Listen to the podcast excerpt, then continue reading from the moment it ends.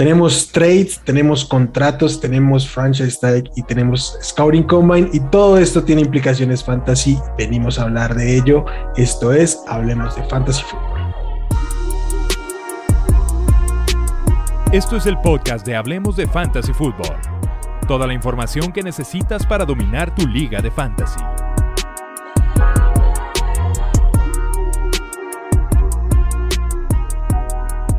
¿Qué tal amigos? Bienvenidos al podcast de Hablemos de Fantasy Football. Los saluda Wilmar. Un placer estar de vuelta. Tomamos unas semanas para llenarnos de información, llenarnos de datos y venir a hablar de fantasy, venir a hablar de Dynasty, de todo lo que ha pasado y todas las implicaciones que tienen en este maravilloso mundillo.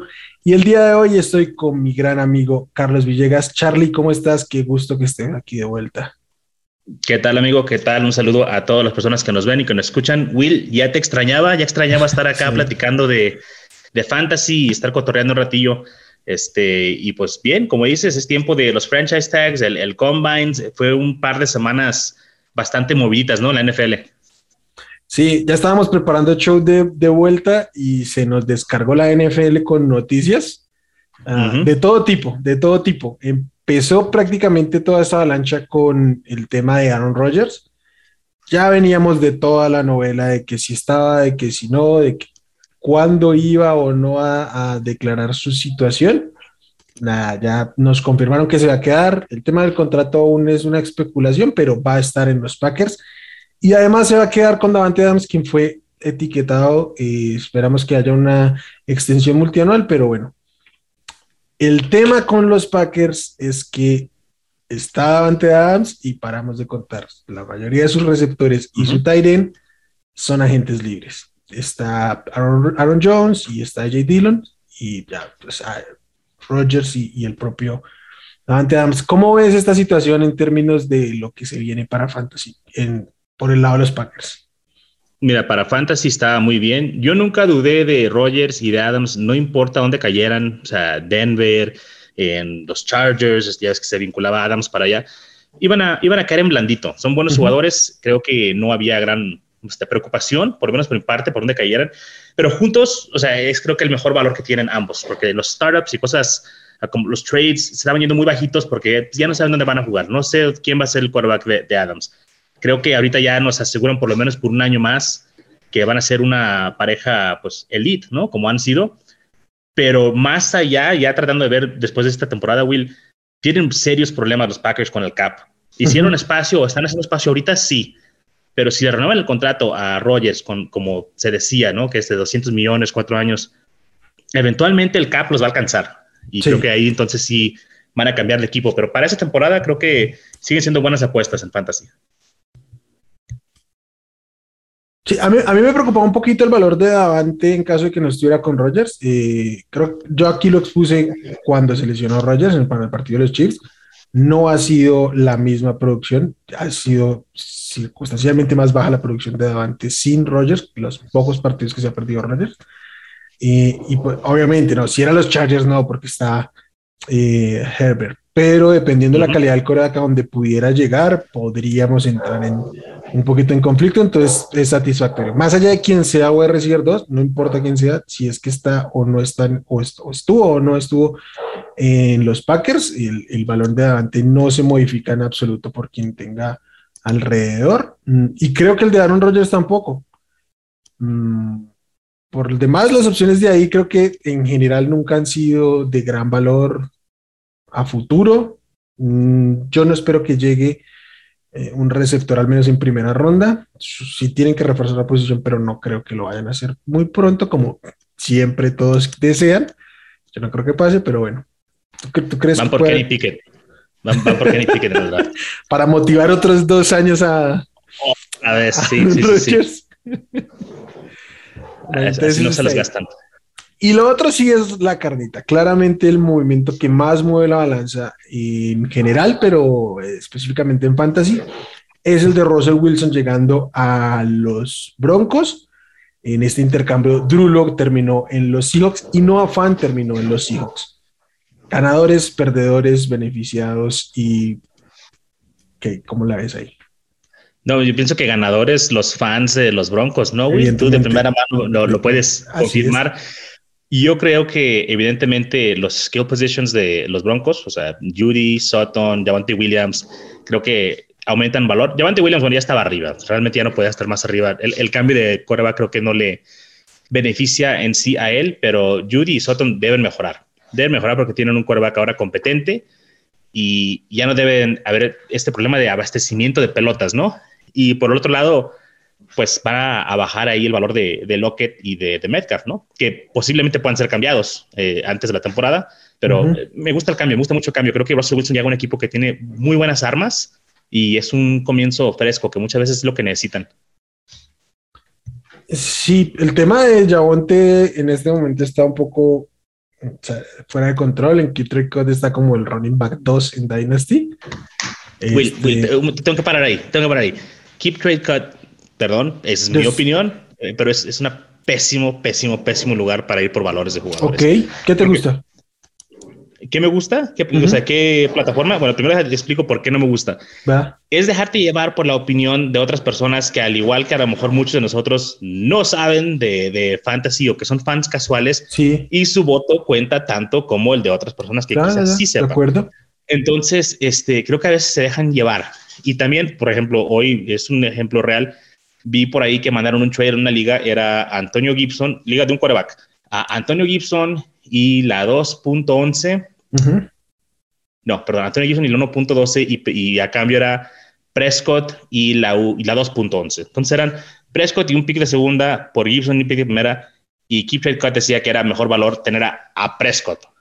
Cuando para mí, o sea, Gibson vale Prescott y el pick solo. Sí. Entonces, eh, es dejarte llevar por, creo que para valores no, no, no es una buena, una buena página. A lo mejor de a quién prefieres, este o este, o sea, uno a uno, sí, pero no cuestión de valores. Me gusta más ah, Dynasty 101, o sea, no, no, no. Es este, una mejor página, está el, dime. Ya lo había dicho aquí, no sé si tú estabas ese día o solo estaba con el pollo. Yo detesto estas calculadoras de trades, no, nunca las utilizo porque Tú siempre lo has dicho y para mí la explicación, o sea, en fantasy uno más uno no es dos. las partes no forman, no, no, son el total del todo. Obviamente cuando das dos jugadores, eh, su valor debería ser superior a, si es que tienen una equivalencia en términos de puntos o de cualquier unidad de medida que le den. No, yo lo utilizo como rankings para evaluar qué tanto está la gente valorando el jugador, no, no como, como, como herramienta de y, y, para, eso sí, sí sirve, pero si damos a lo mejor un voto de confianza, decir en Keep Trade Cut está esto, o sea, la gente a lo mejor puede pensar, no, no, no, usémoslo para todo. No, es una buena fuente para los este, valores, no, no. valores de, de, trades. Sí, y yo también creo que hay mejores calculadoras, personalmente no las utilizo. muchas veces ni siquiera para conocer. Tú eres una calculadora. y es lo que pasa. Entonces, no, me, me refieres al, al valor. Si popularmente está siendo considerado como el running back 2, eh, no hay ventana de compra. es muy, muy alto. Sí, muy alto. Yo sigo creyendo que su techo es ser el running back 1, pero no hay valor de compra ahí. Mm, yo creo, justo cuando la semana anterior se habló, se dijo, dijo Patton que era pro, que estaban intentando que regresara Gordon, creo que hubo una pequeña ventana de compra Mm, me preguntaron por ahí si, si debían esperar a que realmente firmara y lo que yo dije fue no, no estoy seguro que vaya a firmar. Entonces yo intentaré de una vez y creo que fue lo acertado y terminé con esto de Wilson. Se cerró por completo esa ventana y muy probablemente con los receptores también, porque sobre todo Judy estaba en el límite de su valor, o sea, más arriba estaba difícil y obviamente lo de Wilson lo va a catapultar. A mí me encanta Yubi como talento, pero también hay que decir que no ha producido a los niveles que se esperaban en, la NFL y hay que ser cuidadosos con eso porque no nos podemos quedar con la concepción de lo que creemos que es talento. Eh, sí creo que el, valor está ahí porque Soton sí ha producido y ha producido una mugre de coreax porque no toda su carrera ha estado con una situación muy, muy lamentable. Entonces, creo, que es muy claro, ¿no? O sea, sube eh, los wide receivers ahí y por el otro lado, pues de Seattle, pues pobre Seattle, que están en reconstrucción total. Sí, pero en específico, ¿crees que hay oportunidad de comprar a DK Metcalf?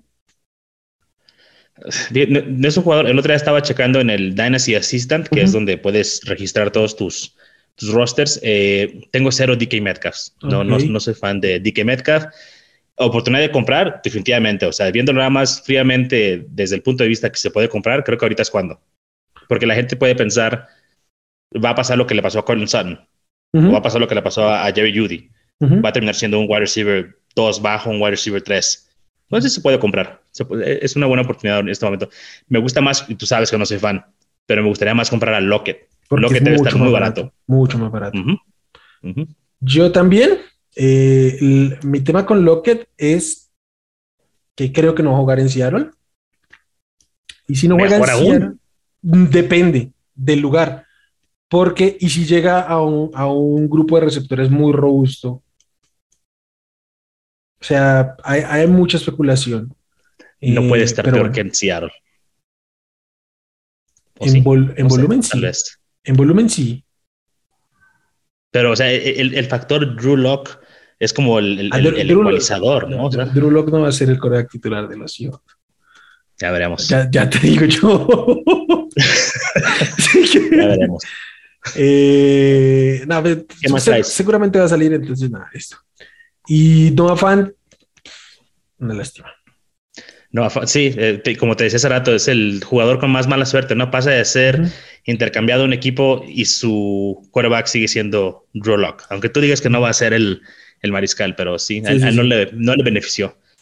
Pero, este, pero probablemente en valor de fantasy sí, en Dynasty específicamente, porque eh, sea quien sea el quarterback, va a tener algo de volumen. De hecho, eh, o sea, creo que en Denver estaba más competido el volumen.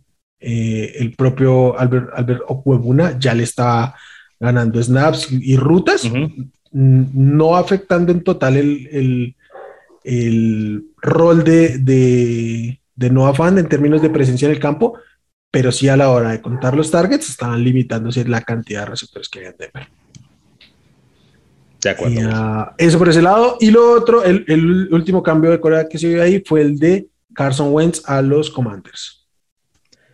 Así es. Ah, no sé, aún no lo dijeron, no, sé qué pensar, no sé cómo le beneficia, cómo le perjudica a, Gibson o a McLaurin, o sea, tiene que ser mejor que Heineken, ¿no? O sea, tiene que ser mejor que Heineken, es una, no, no sé, es una afirmación, es una pregunta, no estoy seguro. para mí es una afirmación. ¿Qué puedes decir? Para mí es, una, afirmación, sí, sí, sí, yo creo que es mejor que, que Heineken. Y, y creo que es el mejor coreback con el que ha jugado Terry McLaurin. Este. Pobrecito. Este y, a lo mejor es el mejor coreback que estaba disponible, porque, o sea, si no él, ¿quién? O sea, Jimmy G, creo que tiene, o sea, peor brazo. O sea, Mitchell Trubisky, creo que puede ser un buen coreback para fantasy, no un buen coreback para este. no, no es un buen coreback, ¿no? Pero ah, no, no sé. O sea, pues supongo que sí, o sea, como que por proceso de eliminación Yo era la mejor opción. tengo problemas para analizar este, este trade en términos de fantasy, porque justamente tengo problemas para digerir el, el trade en términos de NFL. O sea, creo que es, yo lo definí así, es un trade justo que no debieron haber hecho. Entonces, yo no, no, entendí la lógica detrás del trade y hasta que no entienda la lógica me es difícil aplicarlo. Eh, creo que el valor de Terry McLaurin se va a mantener. Quizás tiene un poquito más de upside, pero desconfío ya muchísimo de esta imagen de upside que nos hicimos el año anterior de, de él, con la llegada de Fitzpatrick. Y eso creo que no va a ser, al menos esta temporada no va a ser. Y creo que el mismo caso para Antonio Gibson. Eh, creo que Antonio Gibson va a ser un caso similar al de David Montgomery, por un tema de números y de lo que ha sucedido en el campo, eh, en el que vas a tener un running back 2 eh, cada temporada, pero va a ser un running back 2 y hasta ahí. Yo sé que Montgomery tuvo alguna campaña de running back 1 en la que se volvió absolutamente loco en sus últimas cuatro semanas, pero tú sabes que es, un, es un running back confiable, seguro, de buen piso, pero del cual no esperas que te gane una liga año con año. No, pero, sigo pensando que sí existe, o sea, como que esa ventana de, de, del upside, ¿no? Porque es un jugador que, bien, como dices tú, quizá el piso seguro sea un running back 2, pero su, su techo puede ser un running back top 5. O sea, porque tiene la habilidad de este, atrapar balones, que generalmente que jugamos en ligas PPR, pues esto obviamente nos da un gran valor para este tipo de corredores y, por ahí pienso que hay un, un camino y, y, también pues estamos viéndolo. Cuando digo top 5, siempre nos imaginamos a los mismos en la cima, ¿no? Nos imaginamos a McCaffrey, a Cook, están envejeciendo, ¿no? y, también poco a poco van bajando y van rotando, entonces creo que hay un camino que puede verse para que él sea un, un también, también van llegando running backs, ¿no? Claro, sí, sí, sí. ahorita vamos a hablar de un par de ellos. Entonces, este, pues nada, yo creo que está limitado el techo. ¿Existe? Sí, existe ese, ese potencial top 5. Mm, yo desconfío de que pase. Y sobre todo, porque sí estamos muy seguros todavía con eso de los targets. Este, mm, no le ganó los targets a a McKissick. A McKissick el año pasado y siempre lo hemos dicho aquí, los targets se ganan. O sea, más que los acarreos te los dan por, por diseño, los targets te los tienes que ganar corriendo bien tus rutas. Completamente de acuerdo. Eh, otros movimientos ahí fueron los franchise tag. Eh, Chris Godwin firmó su franchise tag. Creo que su valor está bastante en vilo porque, no solo porque no tiene coreback, mm, yo aún desconfío de que jueguen los Bucks este, como están las cosas de ligamentos. Ok. pero, no, tiene para ligamentos. Pero ya seguramente para temporada de estar y es un jugador que, que no preocupa su, su, adaptación, o al menos a mí no me preocupa, pero no sabemos quién va a ser el coreback, en este momento el único coreback con contrato, mentira, activo con contrato en los, en los box es Kyle Trask, mm, yo no creo que Kyle Trask vaya a ser el titular, pero no sé quién puede ser. Y tienen muchos problemas para retener a sus agentes libres y de cap. Entonces, ellos no se pueden tragar ese una, eh, contrato de la segunda etiqueta. Está muy complicado. Entonces, si no logran un acuerdo multianual, que no lo han logrado ya en dos años negociando, eh, yo creo que le van a quitar. Se ve difícil. Yo creo que le van a, si, no lo logran, tienen que quitarle esa etiqueta y, se va a ir. Sí, se ve difícil. Ah, otro jugador que fue también tallado, Mike Williams, se queda en eh, los no, lo, tallaron, fue tallado, lo renovaron. Lo renovaron tres años, lo volvieron, lo volvieron top, lo, volvieron top 5 pago de la posición. O sea, e, entendemos que los contratos en la NFL son falsos, pero o sea... Son falsos y, y van en aumento, pero hay límites. Sí, Sí, sí, sí, o sea, no puedes pagarle a Mike Williams top. Sí, o sea, mejor lo hubieran tallado. sí, claro, porque, o sea, el tag está en 19 millones y a él le van a pagar 20 millones por año. Entonces, yo pensé que iban unos 16, 17 millones, creo que estaba bien. Pues debe ser muy buen amigo entonces de, Herbert o algo así. Sí, no sé. Y además es, un a recibir que nunca terminó de explotar. Exacto. Incluso explotó y fue, o sea, como una supernova, ¿no? Explotó y fueron seis, seis juegos y, desapareció. En los que, en los que se negaban a aceptarme que el wide receiver uno de ese equipo seguía siendo Keenan Allen. Y todo, yo no. Oh, no, Acuérdate que yo te dije que de cierto punto en adelante estaba de acuerdo contigo. Keenan Allen iba a ser eh, más puntos. Pero que ya no lo iba a alcanzar. Yo pensé que no lo alcanzaba, pero que de ese punto en adelante sí. bueno, no, tengo la bola de cristal, perdón. Eh, ¿Sabes cuáles son los tags que no entendí, güey? Los de los Tyrants. ¿Por qué tallaron Tyrant? Sí, y lo peor es que uno dice, ve los números y dice 9 millones, ah, no está tan cara. Todos son top 5 en este momento, obviamente. Y uno de ellos eh, son dos, dos, ¿qué? dos tight end del mismo equipo, eh, top 5, bueno, top 7 porque están empatados ahí el 5, entonces top 7 pagos. La, mejor, la mejor respuesta que escuché es por qué dieron los franchise tags a, los tight ends fue la que diste tú, para que no los contraten los Patriots. Eso es lo mejor que escuché, eso es lo mejor. Porque o quieren evitar que Bill Belichick se llevara a Dalton Schultz y querían evitar que Bill Belichick se llevara a quién fue este otro que tallaron a, a Debian Joku David Njoku, exactamente. porque e, e, era un peligro. Imagínate qué haría Bill Belichick con esos cinco tight ends en el roster. O sea, no, no, no, no. Entonces, pura, pura formación 14. Exactamente. Entonces, es lo único que me cabe en la cabeza. O sea, ¿por qué habrías de pagarle, sobre todo, por ejemplo, a Dalton Schultz o en Joku? Todavía que Siki. No, Gesicki creo que es el entendible. O sea, es el entendible porque de hecho no es un tight end. Es el línea más de wide receiver. Él, juega en slot. De hecho, es de los jugadores en toda la liga que más, más se alinea en el slot. Sí, sí, Si yo fuera este él, yo, los demandaba. O sea, yo que si me van a taguear, taguenme y soy un wide receiver. O sea, porque pues pero, pero, pero los Browns, ¿cómo te lo explicas? Hace dos años le pagaron a Hooper. No ah, tengo la menor idea. El año pasado, en segunda ronda, se llevaron a Harrison Bryan. Y ahora le ponen el tag y quieren buscar un multianual con, con Injoku. ¿Por qué? No sé, no, no sé. Es, es, es, algo muy raro. Creo que. ¿Y qué tal si no saben lo que están haciendo? ¿Qué tal si contratas un receptor? Bueno, ¿qué tal si primero contratas un coreback? O sea, también. Pero, o sea, sí, sí, sí, son movimientos que a veces te hacen rascarte la cabeza, como de realmente mm, no, no, no entender. Todavía el de Dalton Schultz lo entiendo más que el, que el de Yoku. Y aún así, y aún ah, así, yo digo, ¿para qué? O sea, es... Ajá. ¿Y estás, ¿y estás pensando en salir de Amari Cooper? Este... Exacto. O sea, no, se entiende ahí, pero bueno, son cosas que jamás vamos a entender, Will. Dicho esto, creo que en Dynasty, Dalton Schultz y Mike Gesicki, uh, en estas ofensivas que estaban, van a ser top 12. Ese es el valor, o sea, ahí se va a mantener. En Yoku no. Eh, yo personalmente ese barco en Yoku ya lo dejé ir hace un par de años, eh, a diferencia de los Browns. Entonces, nada, creo que lo de siempre con los tight ¿no? Creo que andan en este montón de siempre. Yo no buscaría comprarlos. Prefiero comprar a Nova Fanta. Sí, sí, para comprar, sí, o sea, tienes toda la razón, porque no tiene caso salir y, sobrepagar o pagar ahorita el valor que están ellos, estando disponible un atleta como Nova Fant. De acuerdo. Que apenas que va a entrar a su tercer o cuarto año. ¿A, qué año va a entrar? A cuarto año.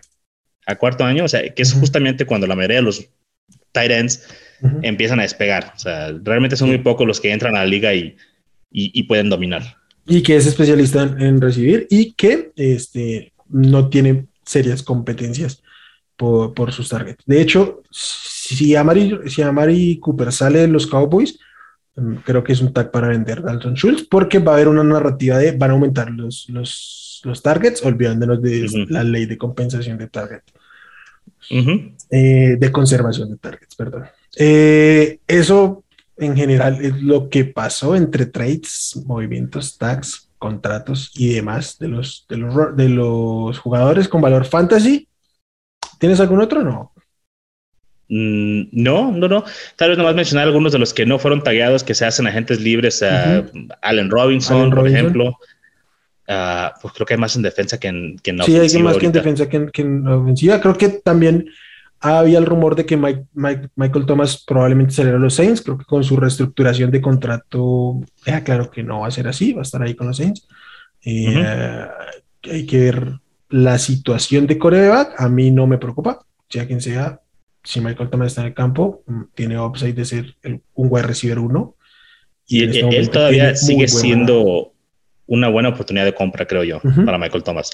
Si quieren tomarse por ahí un riesgo y tener un receptor que puede ser potencial top 15, top 12, creo que Michael Thomas es un buen riesgo. ¿Qué te gusta una segunda ronda? Una segunda ronda estoy dispuesto a darla por Michael Thomas. Segunda alta. Pero creo, una segunda alta, sí. Pero creo que incluso se puede conseguir más barato. Puede ser, todo depende de qué tan frustrado esté la persona que lo tiene, porque recordemos que tiene uh, un año donde se lesionó este, y, y, este año pasado que básicamente tampoco jugó, entonces la persona que lo tiene probablemente esté fastidiado con él, lo puedes conseguir barato. Sí, sí, sí. Y hay gente que ya está muy desencantada con él. Entonces, yo, yo creo que hay una oportunidad. Los, los, receptores de los Colts.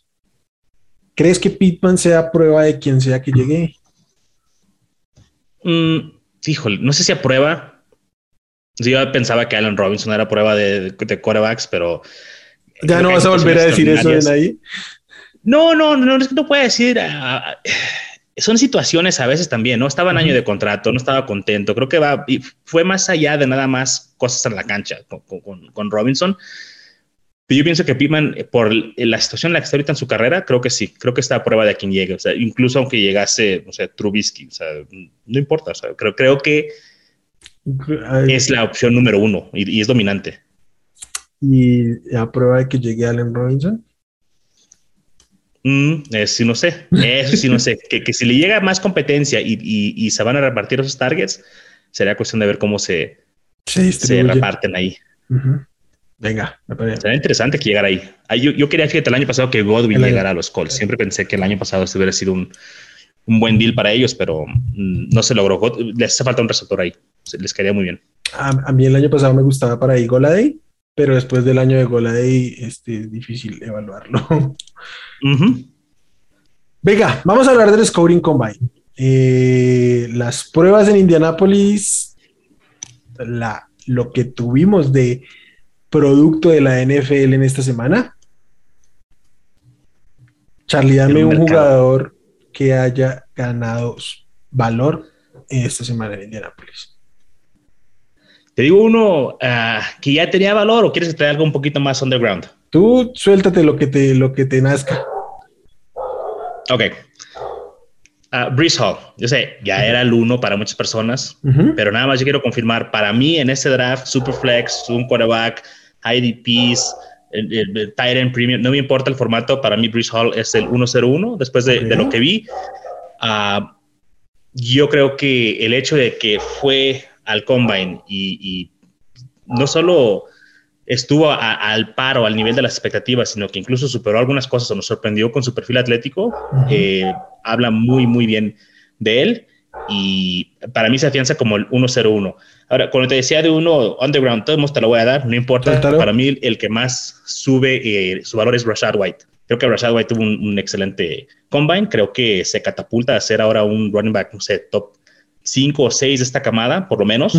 Este, tal vez hasta 4.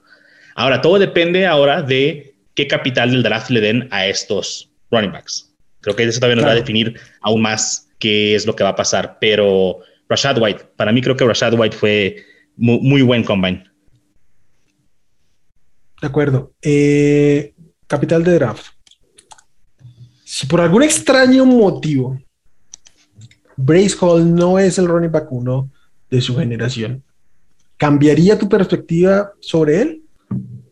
No, no, no, ya lo aprendí. Lo aprendí con Claire Edwards Hilaire. Ok. No, no, esta parte lo, aprendí con Hilaire. Eso me gusta porque Perdón. Eh, yo sé que lo más importante, porque el, el, draft capital es tan importante? Porque el draft capital nos da una muestra de lo que piensa la NFL de un jugador. Yo eso lo sé. Y eso es súper útil para evaluar jugadores, proyecciones y lo que quieras.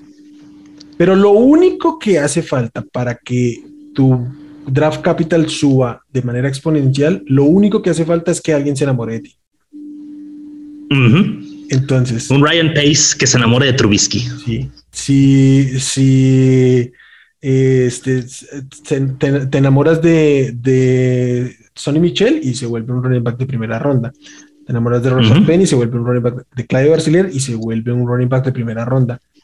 Este, creo que es mucho más conflictivo cuando 32 equipos te dejan pasar tres y cuatro veces eh, evidentemente ahí hay un problema con el draft capital, ¿no? Para Brace Hall en términos de perfil atlético y de lo que puede hacer en, en film, de lo que puede mostrar, puede correr, puede ir por fuera, puede atrapar pases, se consolidó.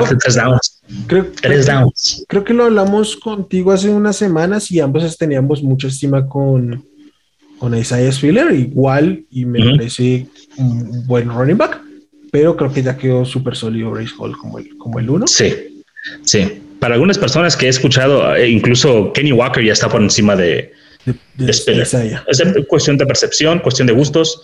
Y, también vamos a ver el, draft capital, ¿no? Entonces, uh Hall para mí se, cimentó, ¿no? Como el, como el uno.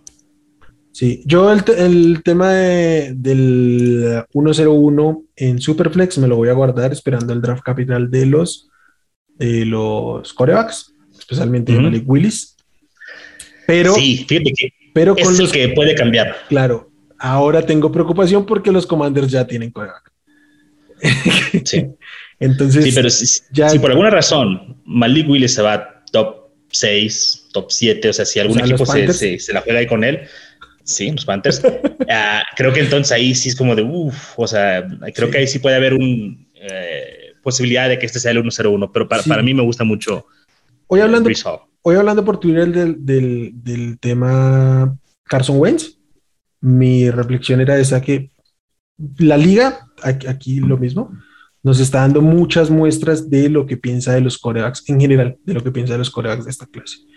O sea, uno y otro equipo está desesperado buscando un coreback para no tener que elegirlo en primera ronda. Mm, en algunos casos, no sobrepagando, yo creo que no se sobrepagó por ninguno de los corebacks, pero eh, yo no hubiera hecho el movimiento de, Washington. A mí, a mí, no me gusta el movimiento de Washington, más allá de que en términos de valor creo que es justo. Eh, probablemente los Colts estén buscando, entonces todos los huecos los están intentando tapar en agencia libre, aún, y aún a sabiendas de que les podrían llegar algunos, entonces eso dice mucho. Y si los corebacks, si ningún coreback se va en el top 15, ah, creo que tenemos problemas en términos del valor del draft capital. Y ahí queda súper consolidado lo de Bruce Hall. Pero si alguien llega a subir por por Malik Willis y los Panthers se juegan básicamente su draft porque tienen solo esas elecciones, las 100 primeras por Malik Willis. Este, hay que darle el espaldarazo, más allá de que lo mismo, puede ser alguien enamorándose de él, pero pues ese equipo lo, va, a respaldar y le va a dar oportunidades. Y el tipo, por el, estilo y el perfil físico atlético que tiene, eh, en fantasy tiene mucha oportunidad de producir. Ya que le vaya a en la NFL es otra cosa es otra cosa. Pero, pero fíjate que no es un mal riesgo para un equipo como los Panthers que lo hagan, porque en primera ronda te llevas a este. Vamos a suponer que se llevan a Malik Willis, ¿no? Este Malik Willis puede tener impacto inmediato porque es un buen corredor. Ah, eso le puede abrir espacios. El quinto año, creo que el quinto año es lo más importante para en cuestión de corebacks, porque es, la diferencia entre tener que renovarlo, o sea, después del cuarto año, a, a, poder nada más darle su opción de quinto año, que fue lo que hicieron los Ravens cuando subieron por la mar, ¿no? Con, con ese último pick en, la primera ronda. E, entonces creo que por ahí sí puede alguien subir y decir, a lo mejor no para este año, si no somos Panthers, puede ser otro equipo decir, a lo mejor no para este año, pero para el año que, que, que ah. ¿no? O sea, como, como tipo Trey Lance. Y por ahí sí este, hay que analizar en dónde cae y, ese capital de draft, si alguien arriesga una primera ronda por él, es bueno y es bueno también para Fantasy porque sabemos que tiene cinco años de ahí con ese equipo, ¿no? Sí, sí, sí. Pero bueno, hay, que verlo. ¿A ti hubo alguien que, sobresaliera o que se afianzara, bajara? Yo tengo también muchos que, que, bajaron, ¿eh? ¿Eh? Sí, pero vámonos primero un poquito con las flores todavía. este, por el lado de los, eh, receptores, Christian Watson de North Dakota State, creo que fue el que más se impulsó. Corrió para 4.36 en las en las 40. Eh, este es el receptor estrella, por así ponerlo, de este. Uh, Trey Lance. perdón. Eh, no me fascinaba y aún no me terminé de fascinar porque él era elegible el año anterior y decidió quedarse y tampoco tuvo una. Obviamente había perdido su coreback, pero este, cuando tú cuando te quedas a tu último año de universidad, esperas que la rompa y más aún cuando tu competencia es tan débil pero creo que eh, su buen combine lo va a catapultar y si termina yéndose en segunda ronda, incluso principios de tercera, también el draft capital va a dar un mensaje. Mm, no, no está para ser a recibir uno de ningún equipo, es un beta, podrá ser dos, incluso en algún equipo puede ser tres y ahí hay que mirar, pero creo que su stock eh, significativamente fue el que más subió en, en, en este combine de cara al draft y obviamente eso implica de cara al fantasy. Sí, sí, ya, me encanta él, el perfil atlético que, tiene Watson, o sea, lo que viene siendo el speed score, o sea, eh, ajustado a, su, a su talla, o sea, es, percentil 98, 99, entonces ah, es un gran atleta. Vamos a ver qué tipo de capital recibe, a ver qué piensa la NFL de él. Y, o sea, debe de haber por lo menos cinco, seis receptores que prefiero antes que él. Si me cae en segunda ronda de un rookie draft, sí, cómo no. Este, creo que vale la pena tomar el riesgo, pero creo que sí fue uno de los que mejor presentación tuvieron y que más subieron su valor. Si no es que el más. Sí, aunque eh, creo que Sky Moore también, ¿no? Sky Moore fue uno de ellos. Yo dudaba mucho de él. Yo dudaba de él, pero tuvo un buen, buen combine también. Pinches manos inmensas que tiene. Tiene las manos más grandes que Traylon Burks. Sí, sí, sí, sí. Este, ¿qué, decía yo el año pasado? Que estaba enamorado de las manos de Kyle Pitts. Ahora Sky Moore ya llegó y es, quítate que ahí te voy, Kyle. Sí, sí, sí. Ah, también creo que a lo mejor un poco de menor escala a um, Calvin Austin. Mm. Creo que Calvin Austin pasó de ser alguien que no estaba en el radar de muchas personas a quizá ahora ser un, un este, wide receiver que puede irse en el segundo día del draft. Si se va por ahí en el segundo día, creo que vale la pena tomarlo también en, en el rookie draft. Tardezón. Sí, tercera, cuarta ronda. Tercera, tercera sería ideal, sí. De hecho, yo a Christian Watson también me lo esperaría hasta tercera o segunda, pero tardecito. Este, pero sí, Calvin Austin, eh, ah, como un flyer en final de tercera cuarta ronda, puede pintar bien. ¿Quién te decepcionó, Charlie? Tú sabes quién me decepcionó. Eh, running back Karen Williams, este, increíble. Se, vio, yo sé que es más rápido que yo, pero se vio casi tan lento como yo. O sea, eh, no, sé qué, o sea, ¿cómo puedes justificar lo que pasó, no? Con, sus 40, eh, que estaba lesionado, o sea, ¿qué puede decir? Tiene que ir a su Pro Day y hacer un 4.45, ¿no? Para poder este, reponerse y ver qué pasa. Se va a ir un drafted, Will. Se va a ir, o sea, le costó millones de dólares ese pinche comment. ¿Será que se va a un drafted, güey? Séptima ronda, o sea, es, es Jermar Jefferson del año pasado. A mí me encanta Williams. Este, creo que en tape era el mejor running back. O sea, yo viéndolo jugar, yo decía, el tipo es el mejor. Obviamente no va a ser el mejor para la NFL porque está chaparrito, flaquito, no va a aguantar. Pero en, en colegial le aguantaba bloqueos a cargas a linebackers que van a jugar los domingos. Y yo decía, este, este, tipo, el problema es su perfil físico, pero este, alguien se lo va a llevar en cuarta ronda como, como Michael Carter y lo va a hacer su running back uno en un comité, pero su running back uno y tiene valor. Se fue al piso, pero por completo, sumamente decepcionante. Y ah, lo peor, lo peor es que él, no tiene nada que ver con fantasy, pero él y Kyle Hamilton renunciaron a jugar el bowl eh, no recuerdo cuál fue el bowl, pero renunciaron para prepararse para el combine y ambos fueron decepcionantes en el combine. No sé qué carajos hicieron para prepararse. Yo, yo, yo, despediría a mi representante, güey. ¿Cómo me dejaste correr así? No, pero sabes que lo único positivo que puedo sacar de esto es que no te va a costar nada, Will, porque se va a acabar el draft de novatos o te puedes echar tu quinta ronda o lo que tú quieras y lo recoges y lo pones en el taxi y ver qué pasa. Porque, ¿qué se decía de él? Algunas de las comparaciones que había era Austin Eckler a lo mejor está tratando de ser como Austin Eckler y ser undrafted. A lo mejor esta es su pasión.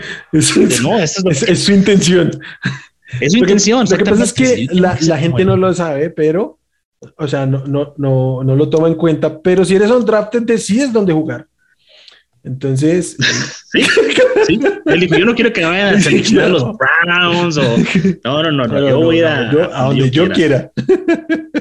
Sí, pero pues vamos a ver qué pasa en el Pro Day y, como te digo, mira, si te gusta, porque en tape, como dices tú, se veía muy bien, yo creo que fue, es el que más bajó porque es el que más alto teníamos, ¿no? O sea, que, dio ese bajón. Creo que puede ser el 4 o 5. Y, de verdad de ser eso que ser de los últimos. Que, pueda estar considerando de verdad que no, que pasen de él. O sea, pues ahora, ahora, nos va a salir gratis. O sea, veámoslo como algo bueno. No, no hay que quitar ahí el, el dedito del renglón otro que bajó para mí y me gustaba mucho, David Bell. Mm. David Bell del wide receiver Purdue. Esperaba un poquito más de él. Lo tenía como un wide receiver que en los mocks lo estaba tomando final de primera ronda, principios de segunda. Y después de lo que vi, creo que creo que no. Creo que no. Hay, que ver qué pasa en el Pro Day. Me, da miedo que está teniendo el mismo camino que tuvo su compañero de, universidad, este, a Tyler Johnson. Ah. Tyler Johnson también, o sea, es lo, mismo, ¿no? Tyler Johnson se ve muy bien, eh, mismo perfil atlético, lo que tú quieras, y mal combine, y, empieza a bajar, y siguen siendo buenos prospectos, pero yo sigo esperando a Tyler Johnson. Entonces me da miedo que me pase lo mismo con David Bell. De acuerdo, vamos a ver cómo le da en el, en el Pro Day. No sé si vaya a correr el Pro Day, porque Traylon Borgs dijo que no iba a correr en su Pro Day. Ok. Este. nada que tengamos que ver a Traylon Burks. Nada. Pero este David Bell no es Traylon Burks. Si sale más barato. A, mí me sigue gustando, pero eh, Bell va a depender muchísimo del, draft capital. Creo que si se baja tercera, mm, voy a andar como tú muy, muy decepcionado. Sí, sí, sí. Eh, ¿Algún otro que te haya decepcionado, Will? Eh, no que me haya decepcionado, pero quiero hablar del tema de Kenny Pickett. Ok. Este, a mí no me fascinaba. Se hizo mucho revuelo con sus manos. Eh, tenemos que poner un poquito en contexto algo. Y ya que está la cámara aquí lo voy a hacer. Este, te miden de aquí a acá. ¿Sí? La medida de tu mano. Pero Kenny Pickett tiene eh, un problema de superelongación en las articulaciones que hace que su, pulgar no sea así como el de todos, sino ¿Lo que estira completamente o qué? termina apuntando hacia el otro lado. Entonces la medida, la medida se la toman como este lado de la uña, porque le queda por dentro. Eso hace que su medida sea, su, medida, sea este, inferior en términos de las manos de cualquier otro, porque pues es a la punta y ya está. Eh, igual la mano está pequeña, ¿sí? 8, 8, 8 y medio. Desde el 2003 nadie ha seleccionado en primera Está en el percentil 1. Está en el percentil 1. Y preocupa principalmente porque en el Senior Bowl ya se le vio problema en el grip. ¿Qué pasa? ¿Qué me pasa a mí con Kenny Pickett? Es que a mí Kenny Pickett no me gustaba antes de que supiera. O sea, para mí, la preocupación con Kenny Pickett de su mano es la menor de mis preocupaciones. O sea, el tipo lleva como ocho años en el colegial y, hasta el último año eh, explota. Eh, no, gracias. Y en algún momento leí que decían, ah, pero este Joe Burrow le pasó lo mismo. Joe Burrow no jugaba hasta que llegó a LSU. Entonces es absolutamente distinto. Este tipo fue titular.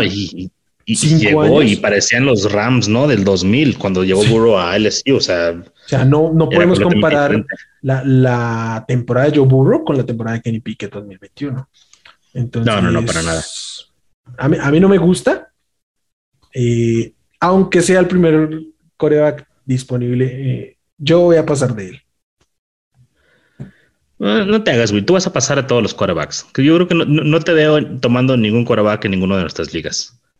Ah, no es una buena tomada. Depende de Malik Willis donde, donde comande de draft capital. Es, el, único. Pero tú sabes, es que tú sabes cómo soy yo que ando agarrando corebacks de todo lado. Sí, sí, sí, claro. Mi estrategia en el Superflex es ir por el siguiente coreback. Entonces, si levanté a este Trubisky en esta semana.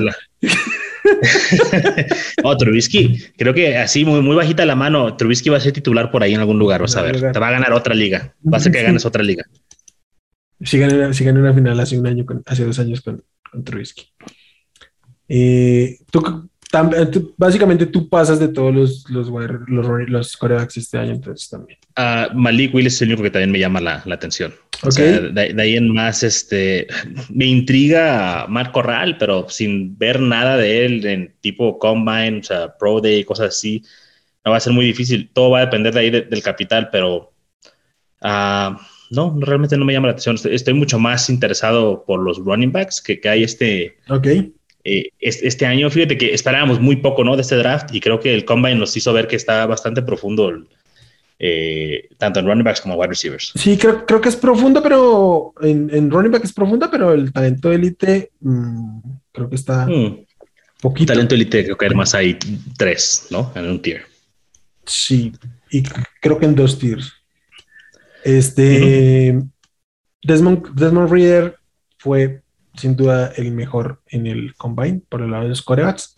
Te mueve algo, si llega a tener draft capital, Sí, yo, creo que si, llega al equipo correcto y, puede, o sea, lo selecciona eh, X equipo y tú ves que sí tiene un camino a, jugar, creo, que, sí, porque es el tipo de, de quarterback también que tienen impactos inmediatos. Así sea corriendo. No, parece mal. Venga, eh, ¿algún otro nombre que quieras hablar que te haya decepcionado que haya subido sus toques esta semana? Uh, mira, subido también, creo que se habló mucho de Olave. Olave se, se vio bien. Uh, Pickens, es que. Eh, Aunque. Un combine, dime. Se habló mucho de Olave y luego sus tiempos fueron corregidos, ¿no? Sí, sí, sí, sí. Eh, sí, sí, y fueron corregidos bastante. La NFL, oye, la NFL tiene que ser algo al respecto, güey.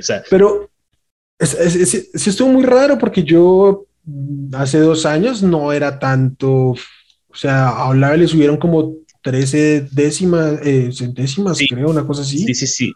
Generalmente eran, o sea, 5 centésimas, lo que quieras.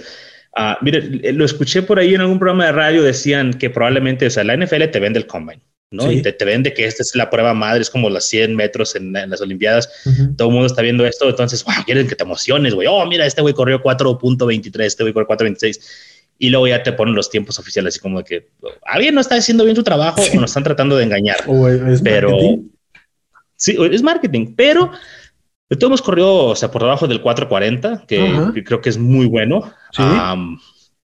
o sea, no es como que, que haya salido y haya corrido 455, entonces hayas dicho que este tipo no se supone que era alguien muy veloz. Entonces, ah, creo que muchos se se cimentaron, más allá de que hayan subido, ¿no? Creo que subió Watson, ese sí fue el que, que, subió bastante, pero de ahí en más todos estuvieron ahí y muy, se y se cayó Bell. Y se cayó Bell. Sí, dentro de los primeros 15 y 16 receptores, creo que son como que las dos más grandes uh, observaciones. Eh, Wandale Robinson, creo, este, llegó muy chiquito, ¿no? Está muy chiquito. Creo que este, eh, y fue un problema. Creo que esperaba mucho más de él físicamente y ya este, aquí tengo 5'8, 178 libras es, muy pequeño. ¿Sabes qué me, ¿sabes que me, que me, no que me preocupe, pero me brinco un poquito? Le preguntaron por ahí qué, qué pasaría si le piden volver a ser linebacker.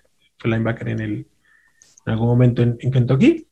Y él dijo que iba a jugar receptor y eso. Pero eh, si te preguntan eso, tú sabes cómo son los reporteros.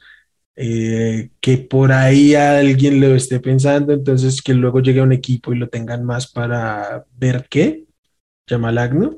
Este. No, pero de 5, 8, 178 jugando de linebacker o de, o de, o de esquinero. Porque de linebacker me lo van a matar. ¿De Dime?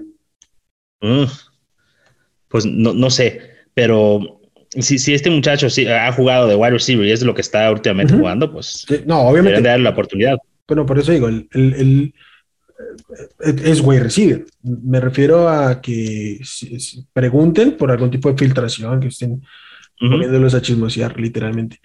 Eh, no, y lo que decía de Olave, más allá que tuvo un buen combine, fue que él les tumbó demasiados tweets donde hablaban de que era más rápido que, Garrett Wilson y luego el tiempo oficial no, marcó eso. Sí, no, y, sabes, también el problema con Olave es que la gente está muy subida en ese barco, lo cual está bien. O sea, sí es un wide receiver top 5 si tú quieres este draft, pero, pues, o sea, ¿qué, vas a tener que pagar por él, no? O sea, yo no voy a gastar mi 1.05 en él. O sea, entonces, este es el problema que tengo con, con Olave. O sea, si me cae lo suficientemente abajo, sí, como no, muchas gracias pero al precio que está, como lo están viendo, prefiero tener a George Pickens. Prefiero tener a George Pickens que a, que Olave. Bajando. ¿A ti no? Sí. Ok. O sea, no. Al costo que están. No, o sea, si tengo que elegir entre uno y el otro, prefiero Olave.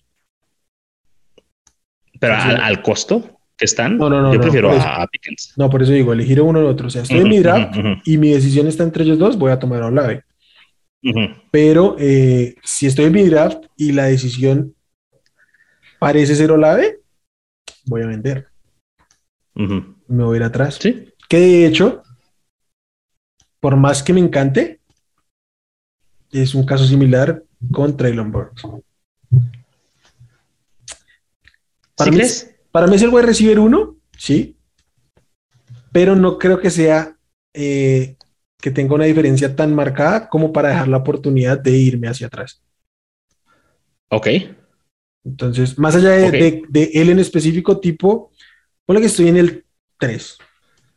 Ya se Ok. fue, ya se fue un coreback cualquiera y se fue este, Breece Hall. Breece Hall. Ujú. Eh, la decisión inteligente para- de seleccionar sería Treylon Burks, en mi opinión. Eh, pero alguien Ok. quiere, pero alguien quiere un coreback y me quiere comprar, me voy para atrás tres lugares y se me va Burks, pero puedo tomar a Drake London, me siento tranquilo, creo que están parejos. Sí. Que era Sí, mucho sí, lo sí, que me pasaba y por eso yo en ese año me gustaba tanto Jerry Judy con CeeDee Lamb, Jerry Judy. O sea, todo el mundo super hype con, con CeeDee Lamb, para mí eran muy parejos en talento, entonces yo prefería irme atrás y no tengo a CeeDee Lamb, no lo drafté como novato porque siempre me iba atrás y me llené de Jerry Judy, ¿sí? Sí. Entonces es caso similar. Más allá de cómo hayan resultado las cosas y en este momento si Lamb tenga más valor que Jerry Judy, creo que como prospectos eh, eran similares. Y en este caso creo que del 1 al 4, 5 se andan parejones. Sí, sí, sí, creo que sí. O sea, Burks, Wilson, London, o sea, por ahí andan en el grupo. Eh, sí, también Ja- Jameson Williams. Fíjate que mencionaste algo eh, que alguien quiere subir por un coreback. Es, esto es lo que me encanta a mí del, del Dynasty, ¿no? Y de los Ujú. rookie drafts y de los, y de los drafts lentos. Hay que comunicarnos con nuestros, yo ya lo estoy empezando a hacer, hay que comunicarnos con nuestros compañeros de liga y empezar a ver, hey, ¿por, por quién vas a ir con la 1? No, no la vendes. Empezar a tirar estos como eh, anzuelos, porque a mí me encanta conocer el draft. O sea, a mí Claro. no me gusta llegar al draft y deja ver qué pasa en el draft. No, porque para cuando yo llego ahí ya quiero saber por lo menos a quién se va a ir en el 1, 2 y 3 para más o menos ir viendo cómo armar la estrategia, ¿no? Entonces, hay que estarnos comunicando con nuestros compañeros dentro de- del draft, como dijiste tú, ¿no? O sea, llegas al 1.03, estoy viendo ahí a Traylon Burks, hey, ¿quién, ¿quién va por el siguiente quarterback? O sea, aquí tengo el pick. Y porque ahí es como puedes ir armando tus, tus equipos, puedes irte bajando, puedes ir acumulando más capital y, y como dices tú, si, si estabas viendo a Burks y, y te puedes bajar un par de picks, a lo mejor hay, obtener una segunda o un jugador ya consolidado y aparte llevarte a London, es un gran negocio. Sí, sí, sí. Y, yo sí les comunico 1-0-1 en todas mis ligas, Breeze Hall, ni me pregunten. y vendes, No ¿o pregunten. no? Depende, Siempre- depende. siempre vendes. Sí, Siempre vendes. siempre. O sea, siempre. Sí, soy, soy, soy fácil. Pero eh, el día del draft. El día del draft. Los, los picks se venden el día del draft. Se compran Sí. ahora y se venden el día del draft. Y, y, y nunca dejen, es un consejo personal, no sé si tú compartas. Si alguien quiere, por ejemplo, a Brees Hall, alguien quiere subir al uno por Brees Hall, no lo seleccionen por él. El pick vale más cuando la persona hace el pick que cuando tú Claro. haces el pick por él. Aunque Claro. vayan a escoger el mismo jugador, el, el pick vale Ujú. más. O Claro. sea, es eh, no, no vendan al jugador, vendan el pick. Ujú. Venden la posibilidad de elegir. Ujú. Es que es la emoción, Will. Es la emoción. Sí, sí, sí. Eh, ¿Algo más que decir sobre el combine que quieras resaltar, Charlie? Ah, no necesariamente, que creo que los Tyrants vienen un poquito flojos. Eh, digo, si están tagueando tantos Tyrants y, y todo, significa que probablemente esta generación de Tyrants venga un poquito floja. Aunque por ahí me llama la atención a Wiedermeyer, pero mm, no, no estoy muy. ah, no, no conozco mucho de los demás, la verdad, como que ninguno sobresale. Y pues ver qué pasa en los Pro Days. Greg, Greg Dulcich tuvo un buen combine. Mi consejo, no drafteen Tyrants en, en rookie draft, porque Mm, van a estar libres. En dos años los van a encontrar en agencia libre, Sí, porque la gente Los- se, se frustra con ellos. porque los Tyrants se demoran en agarrar. O sea, Kyle Pitts, Pat Fremont son excepciones a la regla. Los, los Titans explotan en su tercer año y bien, bien, bien sea vía trade o agencia libre van a estar disponibles durante su segundo, tercera, eh, ¿qué? Primero, segundo año. Entonces, no gasten un pick. eh, no, no pierdan a un Laia Mitchell por tener un tight end dos años sentado en su Ujú. practice squad. Eh, Así squad. es. Entonces, Es correcta, correctamente eso. porque ahorita hay, hay debate sobre entre tres y cuatro tight ends cuál es el mejor. No importa cuál sea el mejor. No, no, no, no. Porque importa más tener a un, a un running back, en mi opinión, cualquier running back, básicamente, incluso hasta un Kyron Williams, que a un tight end. Pero Kyron Williams puede pegar ahí un equipo, ¿eh? Y, te puede sorprender, puede ser un Philip Lindsay, puede ser un draft y puede ser un Philip Lindsay. y, ser un gran jugador por un par de temporadas. De acuerdo. El, Titan no va a estar listo ni siquiera para cuando pase eso. No. No, en serio, lo, vas a tener dos años en el, en el, en el Taxi Squad sentado. Es normal. y, y, más esta camada que no es mala, pero no hay talento de élite, ni cerca. Es correcto. Venga, mi Charlie, este fue nuestro episodio de Comeback. Eh, qué gusto estar aquí. Vamos a darle. Ahora sí tenemos que darle con todísima toda la información. A ver cómo se sigue moviendo la liga y cómo siguen variando los, los valores. Y pues nada, amigo, gracias por estar aquí, ¿no? Will, gracias. Como siempre, un placer y pues un saludo para todas las personas que nos ven, nos escuchan. Muchas gracias. Déjenos sus comentarios. Ahorita Will les deja las instrucciones. Un placer como siempre, Will. Eh, exactamente eso. Ya saben, aquí en, YouTube, si nos están viendo por YouTube, eh, suscribirse y la campanita para las notificaciones. Eh, la cajita de comentarios para que nos dejen sus opiniones y pues nada, denle like al video ahí. Y si nos escuchan en formato podcast, también suscríbanse a cualquiera de las plataformas y nos vemos en redes. En Twitter nos encuentran como arroba Hablemos Fantasy, en Facebook como Hablemos de Fantasy Fútbol y la página de internet es hablemosdefutbol.com. Ahí está este y todos los eh, links del proyecto. Y nada, como siempre, un gusto. Gracias, Charlie. Chao. Chao, hasta luego. Gracias por escuchar el podcast de Hablemos de Fantasy Football. Para más, no olvides seguirnos en redes sociales y visitar hablemosdefutbol.com.